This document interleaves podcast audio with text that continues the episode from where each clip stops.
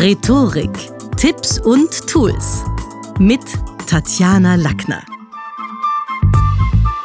In der heutigen Podcast-Folge geht es um unseren Wortschatz.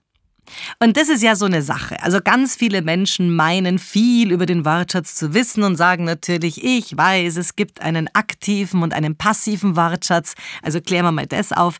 Der aktive Wortschatz ist, wie der Name sagt, die Worte, die wir aktiv verwenden, wogegen der passive Wortschatz das sind die Worte, die wir irgendwo dekodieren können, wenn wir sie wo hören, wo lesen, im Fernsehen hören, also die, die wir übersetzen können. Und die bittere Nachricht? Der aktive Wortschatz ist rund zwei Drittel kleiner als der passive. Soll heißen, die Worte, die wir verstehen, sind deutlich mehr als die, die wir täglich verwenden. Und das ist natürlich was, was schon mal die erste Diskrepanz herstellt. Denn diesen Denkmuskel zu trainieren und auch zu schauen, wie lange dauert es, bis jemand einen Gedanken klar formuliert hat, welche Worte wählt er dafür auch, damit es eben für den anderen noch logischer wird, das ist was, was dann schon nicht mehr alle so gut können. Also aktiver und passiver Wortschatz. Auf der anderen Seite wissen viele, es gibt einen Unterschied zwischen Männer- und Frauenrhetorik, auch wenn wir den gar nicht so, oh, so modern finden, aber das haben wir noch im tierischen Erbe. Männer sprechen im Durchschnitt 7000 Worte am Tag, sagt eine Untersuchung, und Frauen ungefähr viermal so viel. Also das heißt, dieses ganze Vorurteil, ah, meine Frau telefoniert stundenlang und ich sag was in zwei Sätzen, ist schon manchmal auch wahr. Denn der Wortschatz von Frauen ist häufig besser als der von Männern. Und daraus kann man auch schließen, durch Sprechen üben wird auch unser Wortschatz besser. Und ich merke es oft bei ja, einfach bei Farben. Wenn ein Mann bei, beim Pulli sagt, ja, der Pulli ist blau, maximal noch hellblau oder dunkelblau, während sie, weil sie natürlich auch sich schminkt, äh, ganz, ganz viele verschiedene Blaus unterscheiden kann, von Taub, Indigo, weiß nicht, Graublau, Marine, Königsblau und so weiter. Also ja, wer mehr spricht, ist auch stärker im Training. Und es gibt aber auch den Unterschied zwischen buntem und grauen Wortschatz. Der graue Wortschatz wird oft auch Postkartenwortschatz genannt, weil man irgendwie das Gefühl hat, Wetter gut, mehr warm, Essen auch lecker und man hat eigentlich keine Ahnung, wie geht's dem Menschen dort. Also oft ist der Inhalt, der auf Postkarten steht, wir haben uns hier schön erholt, hatten einige feine Tage am Meer, man weiß überhaupt nicht, was habt ihr wirklich gemacht, wie geht's euch? Das ist so ein bisschen der graue Wortschatz. Wogegen bunter Wortschatz ja, der gibt mehr Informationen, wie jemand was macht.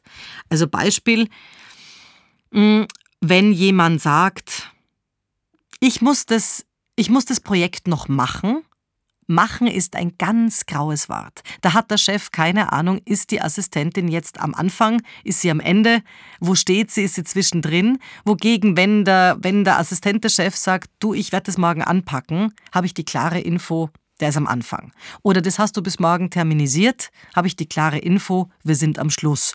Also, welche Worte wir auch wählen, damit unsere Sätze schärfer werden, konkreter werden, hat eine Menge zu tun mit buntem und grauen Wortschatz. Essen. Essen ist ein ganz graues Wort, denn wir haben keine Ahnung, wie macht es jemand. Stocherte Kuno, Schlange Hertha, schmauste Johanna, also da haben wir wesentlich mehr Bilder und Ideen.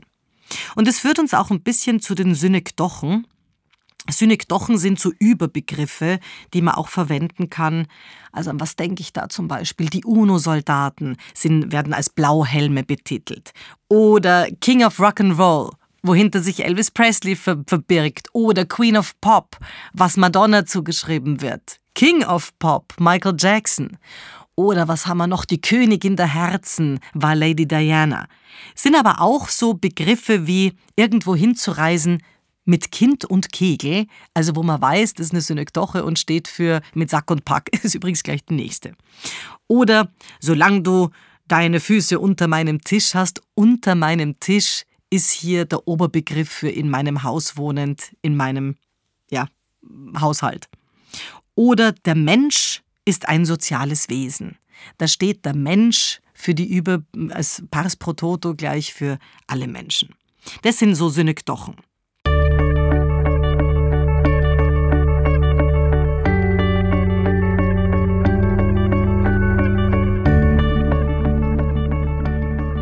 Und wenn wir über Wortschatz reden, dann sind wir schnell auch bei der Wortwahl. Und da haben wir natürlich auch wieder Unterschiede. Zum Beispiel was nehme ich? AKW versus KKW. Natürlich verwenden die Atomkraftwerksgegner den emotional aufgeladenen Begriff Atomkraftwerk, wogegen die Kernkraftwerkbefürworter lieber den technischen Terminus Kernkraftwerk verwenden. Es wäre das Gleiche, aber es ist dann schon auch die Frage, wozu oute ich mich durch meine Wortwahl zugehörig. Wenn jemand von schlanker Firmenführung versus Personalrationalisierung redet, wissen wir, ob es die Arbeiterkammer oder die Wirtschaftskammer war. Und mit der Wortwahl ist auch die Frage, wie gewaltfrei spricht jemand oder wie kriegerisch, wie esoterisch oder wie wissenschaftlich, wie wirtschaftlich orientiert, also das Mindset und die Geisteshaltung und die Wertehaltung, die kommen natürlich durch unsere Worte durch. Was kann ich euch noch sagen zum Thema Wortschatz? Beim guten Rhetoriker geht es auch darum, dass er zielgruppenorientiert sprechen kann. Also nicht einfach so redet, wie es ihn halt redet, sondern dass er natürlich für ein Baby, da haben wir ja den Baby Talk, anders reden kann als für einen Jungakademiker, einen Volkswirt, der andere Erklärungen braucht als der Betriebswirt äh, für einen Maschinenbauer einen anderen Erlebnisraum skizzieren kann mit wenigen Worten als möglicherweise für eine Psychologiestudentin. Das ist dann schon auch ein bisschen die Kür, dass man schaut, was braucht mein Gegenüber und nicht nur welche Worte habe ich selbst. Und was wir auch aus den Worten raushören, ist natürlich die Rolle, die jemand hörbar trainiert hat. Es gibt Menschen, die sind klassische Oppositionsrhetoriker, die haben offenbar die Oppositionsrolle, die dagegen sein, sofort das Haar in der Suppe finden, gut trainiert. Es gibt die Harmonizer, die gerne auch mit, naja, schon sowohl als auch und immer so zwischen den Stühlen reden.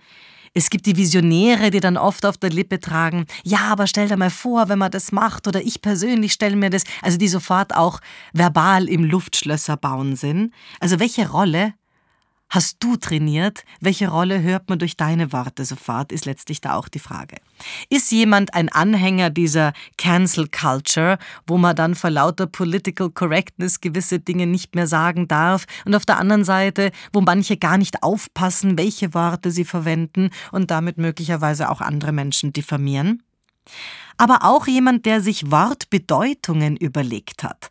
Also zum Wortschatz gehört sicherlich auch manchmal zu wissen, welche etymologischen Kenntnisse gibt es dazu, woher kommt das Wort, gibt es eine Trennschärfe zwischen Worten. Gute Rhetoriker zeichnet aus, dass sie auch Begriffe gut voneinander abtrennen können und überhaupt Begriffsdefinitionen liefern können. Und zum Abschluss noch ein Tipp, wie man den Wortschatz auch ein bisschen trainieren kann. Zum Beispiel, nenne innerhalb einer Minute so viele Wörter wie möglich, die mit KA beginnen. Und da geht's wirklich darum, Buchstabenkombinationen zu bauen. Also ich mach's mir vor und ich nehme jetzt nicht KA, sondern ich nehme SO. Wie viele Wörter fallen uns schnell ein, die mit SO beginnen? Also Sorge, sogar, soll, Sonne, sonderbar, Solist, Sohle, Sonde, Sommer. Genau sowas, kann, damit kann man auch ein bisschen den Wortschatz trainieren. Und was ich besonders cool finde, und das ist jetzt schon fast der Tipp für Fortgeschrittene, wenn man Begriffe gegeneinander abgrenzt. Also auch schaut, was ist der Unterschied zum Beispiel zwischen modisch und modern, autoritär und Autorität. Und noch ein drittes, mit dreien, Strategie, Ziel und Weg.